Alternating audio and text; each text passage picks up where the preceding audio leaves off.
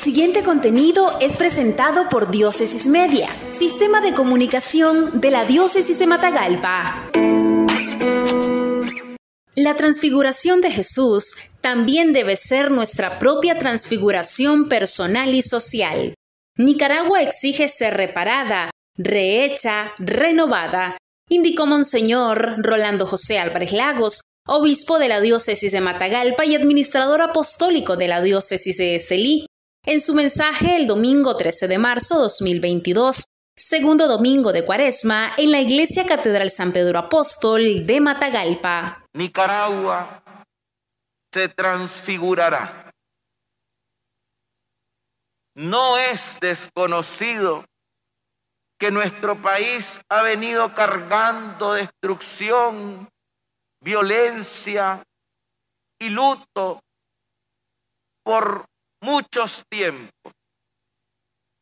Se han impuesto los que a través de la fuerza han oprimido a los más débiles.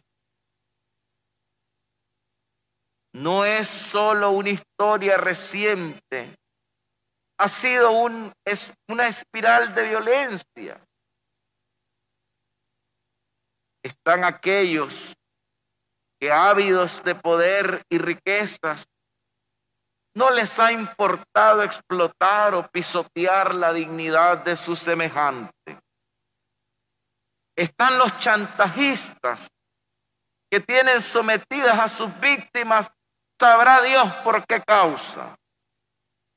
Están los que en todos los niveles, en todas las esferas, se niegan a servir si no es que se consigue algún usufructo o una ganancia o un pago extra. Están los que esperan el momento oportuno para realizar su venganza, albergando cada vez más y más odio en los corazones. Están los que no se comprometen con la vida, y pensando que pueden tomar la vida de los otros sin consecuencias, abortan, asesinan con un arma o a través de la eutanasia. Pero están también los apáticos, que sin importar la circunstancia adversa del hermano, el hambre, la pobreza, la falta de trabajo, la enfermedad, el luto, pasan desapercibidos y desorientados de la realidad, importándoles solamente lo que hay en su haber y antojadizo querer. Pero están los que se detienen ante la voz de Dios que anuncia, este es mi Hijo amado, escúchenlo y atienden la voz de la madre que pide, hagan lo que Él les diga. Nicaragua debe de tener esta espiral que quiere arrastrarnos a todos. Debe de tener, debe de parar los círculos de violencia y muerte. Debe de parar la indiferencia debe afanarse por el regreso de los exiliados, dando seguridad a sus vidas y oportunidades de trabajo digno. Debe reparar el daño infringido hecho a las personas y a sus familias. Debemos de perdonar.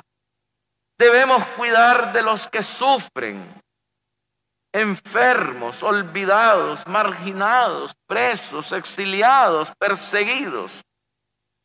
Los cristianos y todos los hombres y mujeres de buena voluntad debemos comprometernos en ser custodios de la vida, del bien común, del bien para todos, de la justicia para todos, de la promoción y la defensa de los derechos y las libertades de todos de la sana educación de los niños y de los jóvenes, del cuidado y protección de nuestros mayores, del medio ambiente. Esta es nuestra doctrina social. Esto es lo que queremos. Esto es lo que necesitamos. Este será nuestro esfuerzo de transformación. Estos serán nuestros panes y pescados que solo Dios podrá multiplicar. Esta no es una ilusión ni una utopía irrealizable.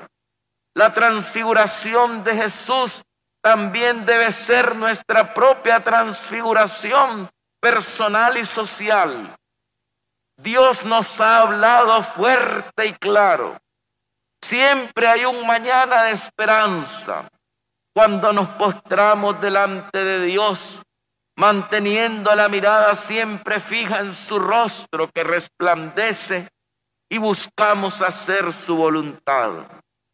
Es el esfuerzo diario al que todos estamos convidados.